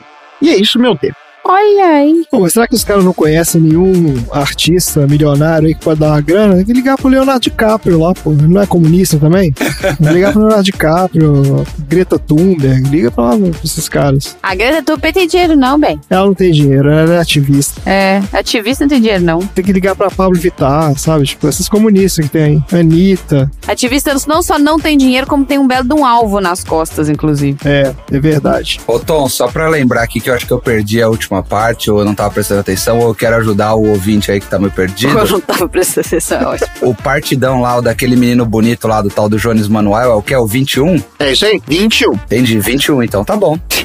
21 é o que tem o Colombo em São Paulo. É o 21, tá bom. Número 21. E a Sofia Manzano também no Nacional, é isso? Ela mesma. Tá bom. É só isso. Obrigado. Olha aí. Eu tô muito confusa, eu não faço ideia do que vocês estão falando. Partidão, 21. Queria inclusive orientar aí, não façam propaganda na época de pré-candidatura, porque é contra o TSE, a não sei que você esteja falando de pré-candidaturas. Entendi. Tudo é Jones Manuel. Ouça Jones Manuel. Tá bem. Tá ótimo. Olha aí, que recado bonito pra juventude. Tirem o título de eleitor, né? Vamos fazer como a Anitta tá mandando aí. É, já era, já tinha que ter tirado, na verdade. Já era, já tinha que ter tirado. Já foi. Então já foi. Agora é só 2030 e olhe lá. Vamos esperar pra ver se vai rolar mais eleição daí pra frente. Então, beleza, gente. Maravilha. Vamos então para o próximo assunto aleatório. Bella, ciao bella, ciao bella. Então são astrólogos, não são? O que que ele é, hein? Hum? De que signo ele é? É, Capricórnio. Ah, Capricórnio, hein? Que jeito ele é? Ele é o filho de Deus, o nosso Messias. Rei dos judeus. Capricórnio é isso, é? What you got? What you got? Marina, hoje é com você para encerrar o nosso maravilhoso episódio. Qual é o assunto aleatório da semana? Pra mostrar que esse podcast é como a vida de Brian, sem pé e nem cabeça. a gente falou de psicologia, a gente falou de política, e agora do que, que a gente vai falar? A gente vai falar de astrologia, Astrologia. é óbvio. Acertei, boa. Ó, já, mas já falou, já falou que o cara é astrólogo lá. Afinal, a visita feita ao Brian, assim que ele nasceu, foi por três astrólogos. É, os reis magos, eles são astrólogos, é isso mesmo. Mas quando a gente fala de astrologia, a gente já ouviu falar do negócio do tal do signo, e aí tem o ascendente, e tem a lua. Ah. Mas, assim, o que que tudo isso significa? É comum que as pessoas se interessem em saber qual é o seu signo e quais são as características que são relacionadas ao seu signo. Só que quando você fala signo, o signo, na verdade, ele é todo o seu mapa astral.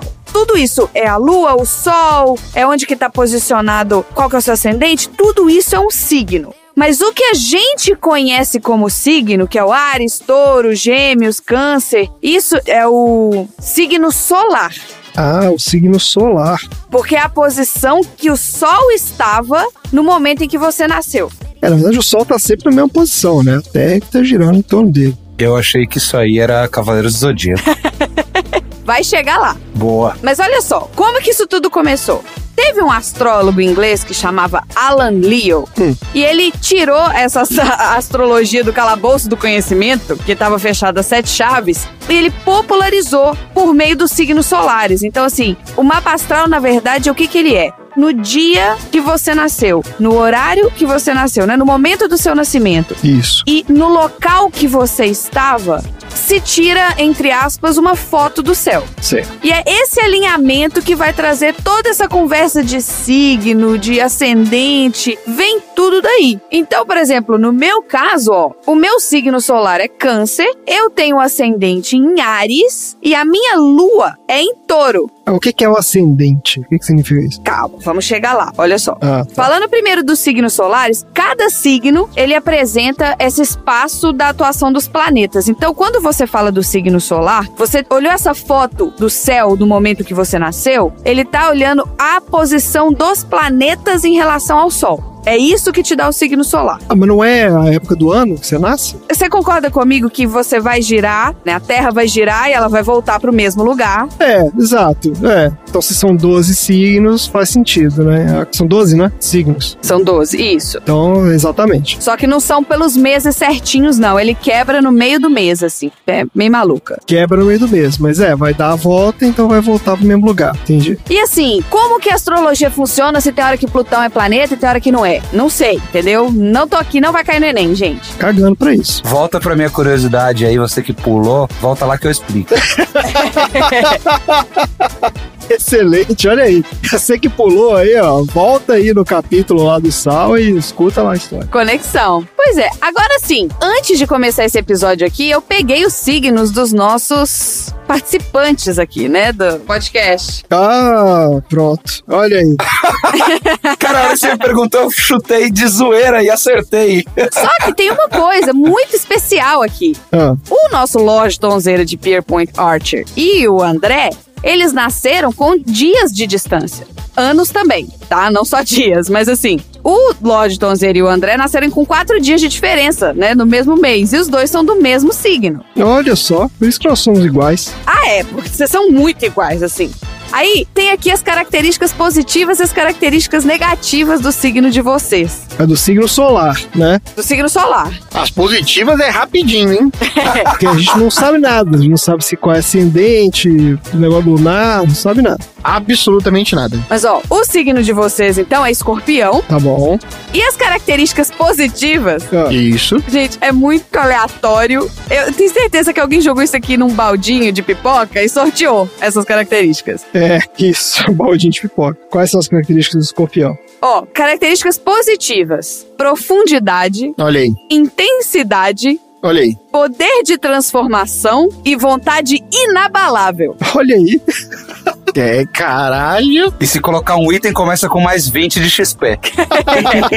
Eu, eu imaginei quase isso também, né? Ou parecia isso, ou as primeiras coisas pareciam um dos características de um estado da matéria, sabe? É muito amplo, sabe? Tipo assim, profundidade. Profundidade do quê? Não, mas isso aí são aqueles itens que você põe no início do currículo. Quando você vai fazer o currículo, você bota lá como é que é produtividade, poder de transformação, o que mais que tem? É verdade, é muito bom, né? Intensidade, poder de transformação, vontade inabalável. E vontade de. Caraca! Olha aí, pronto. Foi isso que eu coloquei no meu currículo pra ser contratado e vir fazer essa participação aqui. Exatamente. Põe isso aí no seu currículo pra ver se você não vai pra entrevista. Se eu colocasse isso no currículo, cara, é muito poderoso. Mas na entrevista de emprego que te perguntam as suas características positivas, o que que eles também perguntam? Ah, quais são características negativas? Né? Eles perguntam quais são os seus pontos de melhoria. Isso. Sou muito perfeccionista, essa é a única resposta que você pode dar. Sou muito perfeccionista, trabalho demais. No caso do escorpião, tem morbidez, Meu Deus. ressentimentos, sarcasmo e impulsos autodestrutivos. A vaca tem sarcasmo. Não, sarcasmo eu, eu discordo. Totalmente. Sarcasmo é uma coisa negativa? Eu acho que nós não somos sarcásticos. Nós somos de jeito nenhum. Agora, esses outros aí talvez a gente seja. Você tá sendo sarcástica, né? Só alguém sarcástico diria que não é sarcástico. Já o Sal, o seu signo é virgem, certo, Sal? Ou eu calculei errado o rolê aqui, peraí. Então, tem uma polêmica. Você calculou certo, mas tem uma polêmica aí. Já falarei da polêmica. Então tá, deixa eu falar as características então, aí você traz a polêmica. O Sal, então, é do signo de Virgem. E as características do signo de Virgem é o quê? Perfeccionismo. Ah, claro que é. Claro que é. Foi o coach do Sal que fez esse livro aí. Sistematizações, inteligência analítica e postura estudiosa. Postura estudiosa. Postura estudiosa é o, o inteligente fake. Exatamente, esforçado. Parece que estuda, né? É quem fica com o dedão no queixo e o indicador na têmpora, sabe? Isso. Ele sempre tá com essa postura estudiosa. Isso, essa mesmo. Já as características negativas, obsessões compulsivas, Meu Deus do céu. pedantismo, aprisionamento à lógica e o que? ¿Qué? Criticismo. Ah, ah, Validando astrologia. Olha lá. Ai, isso é maravilhoso. Certíssimo. 100% de acerto. Então, como eu ganhei a minha oportunidade que me foi dada do pedantismo, vou aproveitar o gancho e vou trazer essa polêmica aí em cima. É. Porque em 1970, criou-se um livro aí, o senhor Steven Schmidt, onde ele defende que não existem 12 signos. Hum. Existem 14. Olha aí o rolê. E aí, depois, em 95, o seu Walter Berg publicou um livro que chama Os 13 Signos do Zodíaco. Então é qualquer número entre 12 e 14. Você escolhe. É, É 13, até a média. Média 13, isso. 13, olha lá o 13 de novo. 13 confirma, né, Tom? E confirma. E aí, em 2011, o astrônomo Park Kunkley disse que o Sol transita entre 13 constelações. Hum. E aí criou-se um novo signo, que é o Ofiuco, ou sei lá como chama isso aí. O Fiuco? Não, não é possível. É isso mesmo? É verdade. E aí ele é o do 30 de novembro até o 16 de dezembro. E quando colocou isso, ele meio que bagunça os outros signos. Então, Virgem passa a ser o do 16 de setembro até o 30 de outubro, Olha o rolê misturando. o que faz com que eu, na verdade, perca o meu signo e passe a ser o signo de leão. Ah, Olha que loucura! Então, como eu tive o pedantismo de falar que tava tudo errado, eu acho que eu continuo sendo de virgem mesmo, isso é só besteira. É, eu acho que você tá mais pro virgem mesmo do que pro leão. eu quero que alguém me explique o que, que é um Ofiuco. O que é isso? O que, que é Ofiuco? Eu não sei. Pô, como assim você não sabe o que é um ofiuco? Eu não faço ideia o que é um ofilco. Não é possível, gente. É um ser mitológico? O Fiuco é o filho do Fábio Júnior lá. Nossa! Isso. Ai, meu Deus. Ele é o portador da serpente ou serpentário, caçador de serpente. Serpentário. Tá. E só pra não falar também que eu vou ficar de fora, né, dessa seara, o meu signo é o signo de câncer. Ah. E então aqui, as características positivas. Sensibilidade, intuição, zelo e boa memória. Oh. Ah, tá ótimo. 100% de acerto. Mentira, né? Porque boa memória eu não lembro. Gente, pelo amor de Deus. Não lembra de nada. Só essa parte que tá errado. O resto tá perfeito. Minha boa memória chama post-its aqui do meu lado. Mas é isso aí, deve ser alguma coisa da lua ou do ascendente. A gente explica, fica tranquilo. É. E quais são os seus pontos negativos? Só pra eu saber aqui, caso eu não tenha percebido ainda durante 10 anos. Meus pontos negativos: fobias, Fobia? Que isso, gente? fantasias exageradas, Meu Deus, gente, que é isso? Rancor e manipulação. Deus do céu. E aí tem um outro aqui da linha que eu tô vendo daqui, eu não vou deixar você mentir. Gosta de criar muitos podcasts. Ah, não fala aí viciado em dorama também? E se tiver, tu acertou, É, 100%. tá aqui do lado, parece que tem isso aí também. Agora, eu queria trazer os que não estão aqui. Ah, Porque o senhor Dudu, que não está aqui hoje, Vamos expor o coleguinha. qual é o senhor Dudu? o Dudu, que tá lá, né? Onde que ele tá mesmo, André, que você falou? Turnê mundial do Air Supply Cover. De Minas Gerais. De Minas Gerais, exato. Isso. Tá lá curtindo o Air Supply. Ele é do signo de Aquário. Tá bom. As características positivas do signo de Aquário, então: originalidade, individualidade, independência e consciência social desenvolvida. Desenvolvida. Olha só. É mesmo. Check. Tá certo. As características negativas: Ah, utopias exageradas, radicalismo, ah tendência a chocar o outro e teorias impraticáveis. Teorias impraticáveis é muito bom, cara. Teorias impraticáveis é quase que um paradoxo, não é? É surreal isso. A gente falou então aqui do signo solar, mas o que que é o tal do ascendente? Ah, o que que é ascendente? O ascendente, olha só, gente, a explicação vem lá do horóscopo.net da vida. Nossa senhora. Não é pra usar no Enem. Jamais. O ascendente, ele é o signo que estava surgindo no horizonte leste no momento do seu nascimento. Ah, entendi. É pra onde que tá indo o negócio. Isso, porque a história que se fala, não sei, mas me contaram, Ah, Disseram. que você tem as características do seu signo solar até mais ou menos os seus 40 anos. Ó. Depois dos seus 40 anos, você começa a mostrar características do seu ascendente. Ih, fudeu, então eu já não tenho, não sou mais eu não. Já sou outra pessoa. Eu já não sou mais eu, é ótimo.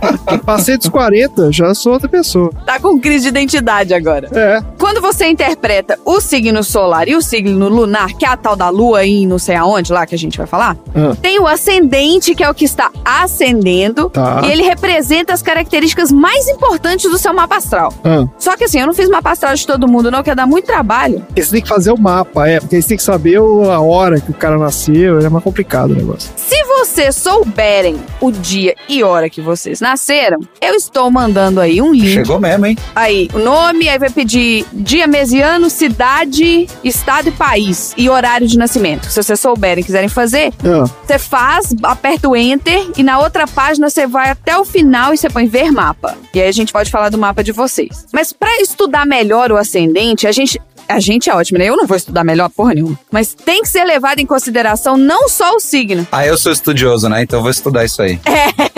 Você tem que colocar também os eventuais planetas no setor astrológico, hum. que é a casa I. Casa aí, porra. Ou casa 1, não sei. Casa 1 deve ser, né? não sei. Ou é um em romano ou é I, porque é a letra I. Se for em romano e você escrever errado, já sabe o que acontece, né? A localização do planeta que rege o ascendente também é importante. O conceito astrológico tradicional é o planeta que você chama de senhor do mapa astral. É o senhor do seu mapa astral. Ah, Ele evidencia toda a sua identidade. E por meio do cálculo do ascendente, você consegue ver os seus dons naturais. Hum.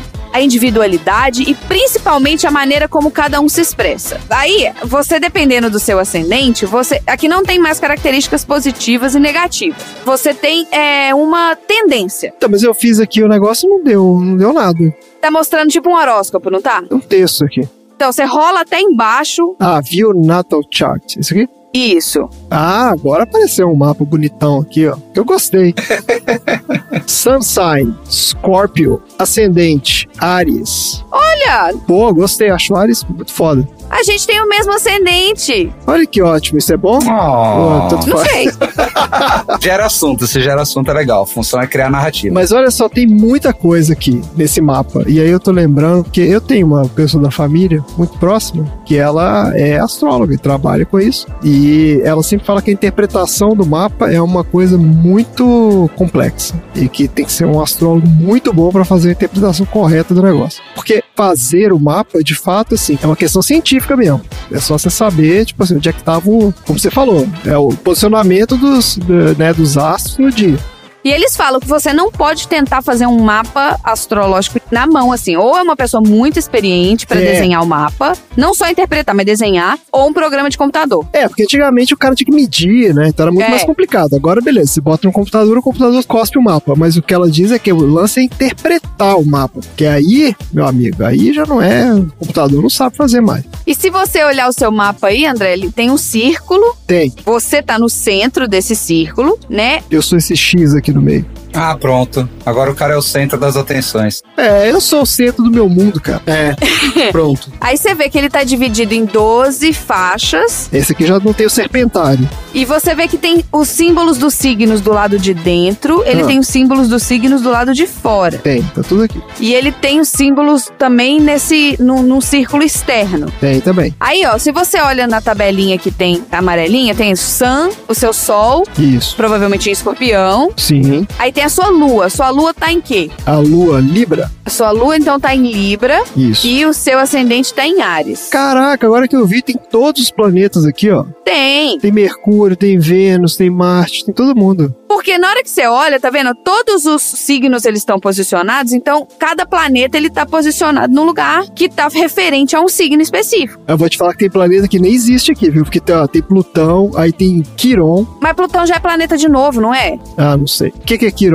Isso aqui não é planeta. Não faço ideia também. Mas ó, André, nós dois que temos o mesmo ascendente, então, o ascendente em Ares são pessoas que têm tendência em ter autenticidade pra viver. Eu concordo, 100%. Eu gosto de viver, porque a outra opção é morrer. Então, assim, né? Eu tô virando fã da astrologia aqui. Quiron é o centauro que é o professor de Aquiles Olha, aí. na mitologia. É, então, tamo junto. Na astrologia eu não faço ideia. O Sailton, vocês vão fazer aí o ascendente de vocês ou vão deixar o ouvinte na curiosidade? Eu não achei ainda. Pra mim, que apareceu que eu tenho um humor muito sério. Pareceu um texto. Sou perceptivo. Humor muito sério. Aí você vai até embaixo, que vai ter um botãozinho escrito assim, View Chart. Tem um linkzinho escondido aí. Viu Natal Chart with Transits. Isso. Tem um monte de desenho, um monte de linha. Linha vermelha, linha azul, Tem de tudo. um monte de negócio Birolabs. Essa tabelinha que tá do lado aí, ó. Ascendente, aquário. O Sal tem vontade de mudar o mundo. Olha aí! Olha aí. Olha lá. Revolucionário da Liga Judaica da- do povo judaico. Isso aqui é pra criar personagem de RPG, esse chart aqui.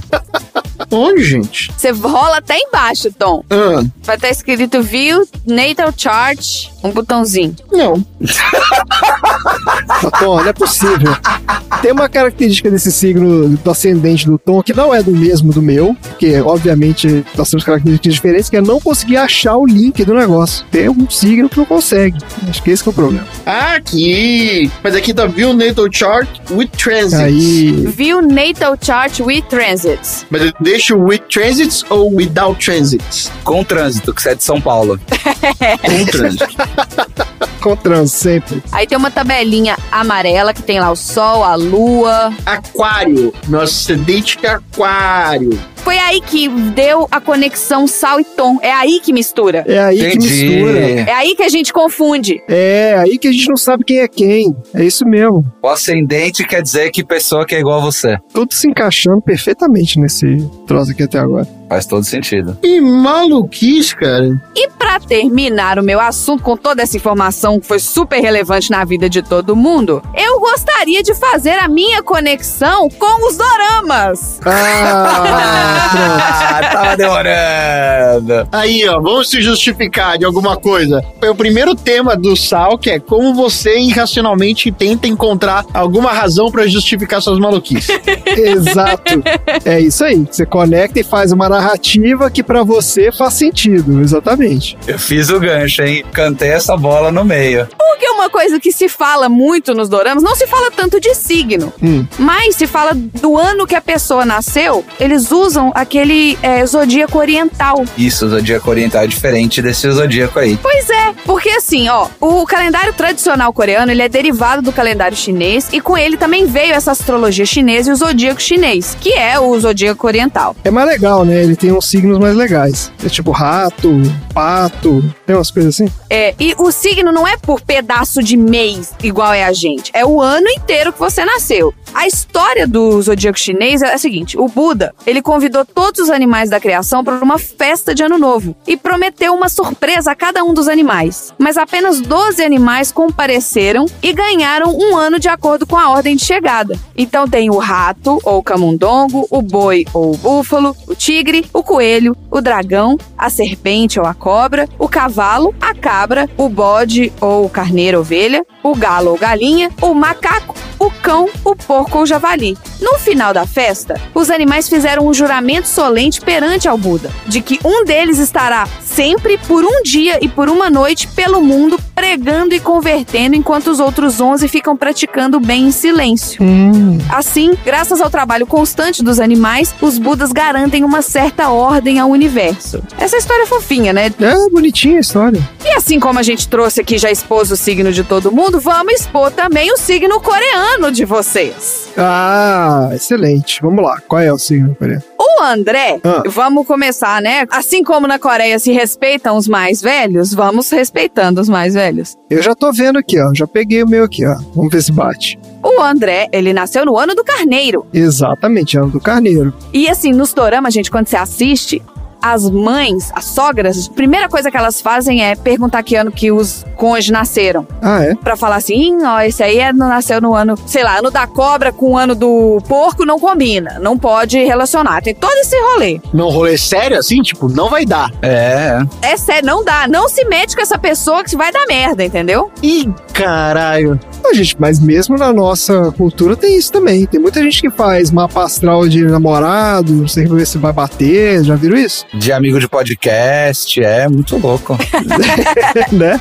Já o Tom, Ah. ele é do ano do boi. Não, mas você não vai falar do que, que é o ano, eu tô vendo aqui, ó. O meu carneiro, ele é. As pessoas são gentis, calmas e decentes. Mas às vezes podem ser emocionadas e ingênuas. E o boi? O que, que se fala do boi aí? Honestidade e bom caráter, trabalhador e focado, gosta de ordem e tem prazer em construir rotina. Aí! Um amigo fiel que faz grandes contribuições para o desenvolvimento da sociedade. Caraca! Animal perfeito para trazer paz às discussões entre amigos. Meu Deus, cara. Tom do céu! Então a gente precisa de você. Não saia jamais. Eu vou apagar tudo que eu fiz no meu currículo até agora. Eu só vou colocar só as coisas que saiu no horóscopo. Só copia isso. Bota lá. Características do meu signo coreano, características do meu signo zodíaco. Ai, ai, seguindo a escadinha, então, né, da idade, Ah. vem o meu signo. Qual é o seu? Eu nasci no ano da lebre. Ah, a lebre. Que legal. Eu sou um conerro. Ele é amante da arte, beleza e tempo para reflexão. É isso aí. É um exemplo de como aproveitar a vida. Procura locais tranquilos e bonitos para refletir e recarregar energia. É um diplomata natural e é difícil de ler as ações graciosas de um coelho, a menos que você as conheça há muito tempo. Tá complicado esse aí. Eu achei um aqui, tá complicado, que deve estar faltando algum ascendente aí. Ó, tá falando aqui que pessoas que nasceram no ano do coelho são gentis e é, approachable é o quê? Como é que traduz isso? Afável. Afável. Exatamente, elas são gentis e afáveis, elas têm gestos, né? Decentes, nobres e elegantes. É, Olha só, aí eu concordo. Marina é nobre e elegante. A parte do elegante a gente pula, mas assim.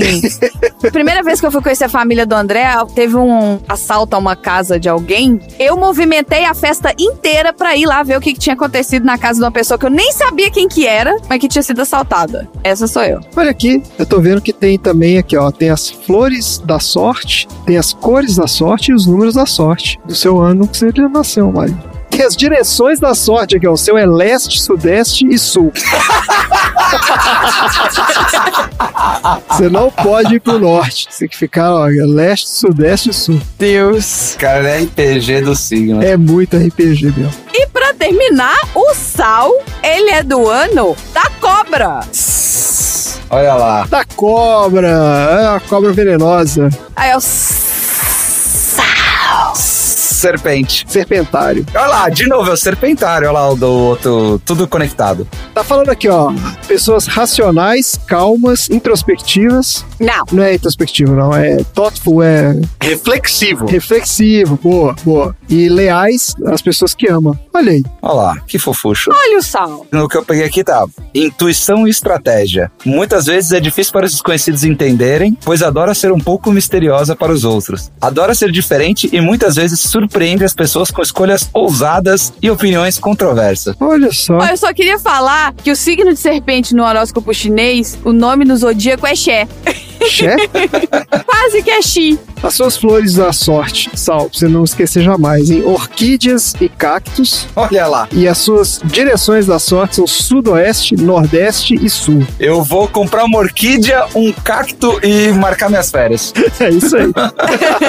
Direções da sorte é muito qualquer coisa, velho. E esse foi o meu Dorama Cast aqui no Sessão Aleatória. Maravilhoso. Que história sensacional. Aprendemos muito sobre nós mesmos hoje. É porque se a gente fala muito de signo, mas assistindo os doramas, eles é muito esse negócio do ano do não pode combinar o ano do coelho com o ano do não sei o quê. Ah, sempre tem isso. Eu achei que seria uma curiosidade interessante. E a gente tá no ano do tigre. Este ano é o ano do tigre. Então todo mundo que nascer esse ano é ano do tigre. Tá falando aqui que são pessoas que nasceram no ano do tigre e são líderes naturais. E você sabia que você tem uma idade coreana também, que é diferente da sua idade normal? Ah, não é possível. Como assim? Conta um ano diferente? Todo ano a gente tem duas idades, certo? Sim. Aham. A gente tem a idade que a gente tem antes de fazer aniversário e a idade que a gente tem depois de fazer aniversário. Aham. Na Coreia, não. Você tem a idade que você tem aquele ano, o ano inteiro. É só quando vira o calendário? É só quando vira o calendário que muda a idade. Mas ainda tem uma pegadinha. Não começa a contar do zero, começa a contar do um. O seu primeiro ano de vida é o um. É o que você nasceu. Então, pra você saber quantos anos você tem na Coreia, sua idade coreana, você tem que pegar o ano que nós estamos hoje, né? Que no caso 2022. Você subtrai o ano que você nasceu e você soma um. Essa é sua idade coreana. Então, se você estiver na Coreia e alguém perguntar a sua idade, Tem que fazer essa conta aí. você tem que fazer essa conta. Entendi. E você tem a mesma idade de janeiro até dezembro. Aí quando vira o ano, você muda de idade. Todo mundo muda de idade no mesmo ano. Todo mundo faz aniversário no mesmo dia, né? Ninguém esquece o aniversário de ninguém. Não, não, não, não. Mas você tem o dia do seu aniversário. Ah. Só que não se comemora os anos especificamente. Não tem velhinha de idade no bolo, entendeu? Entendi. Só tem as velhinhas são palitinhos, ou então tem velhinha de feliz aniversário. Mas não se bota um número no bolo. Tá ótimo. Olha aqui, Marina, eu achei uma tabela de compatibilidade do signo do zodíaco chinês aqui.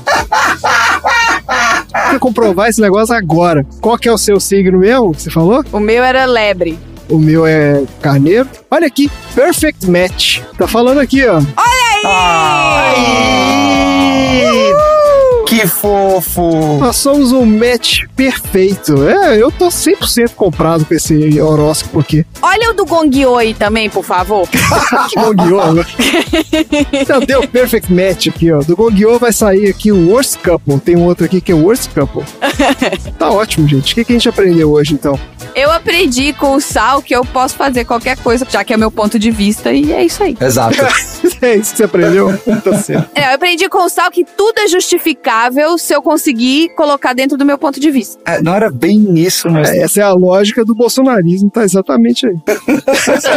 Mas ela tá justificando. Não perguntou o que você ensinou, perguntou o que, que eu aprendi. Exatamente. do Zap também concorda totalmente com você. É o STF que não deixa ele governar.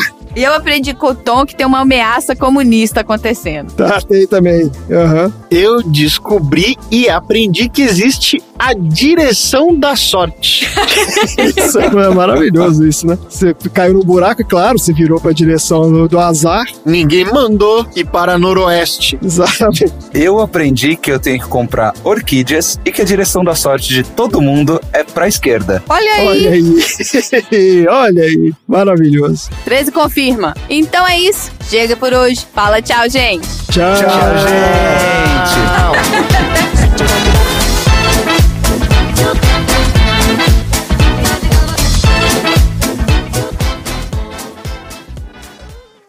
Fim da. sessão de apredejamento. Eu falei errado. Apedrejamento. Um soldado romano vai te ensinar como é que escreve e fala essa palavra. Isso. Pode dar. Pode. Fim da sessão.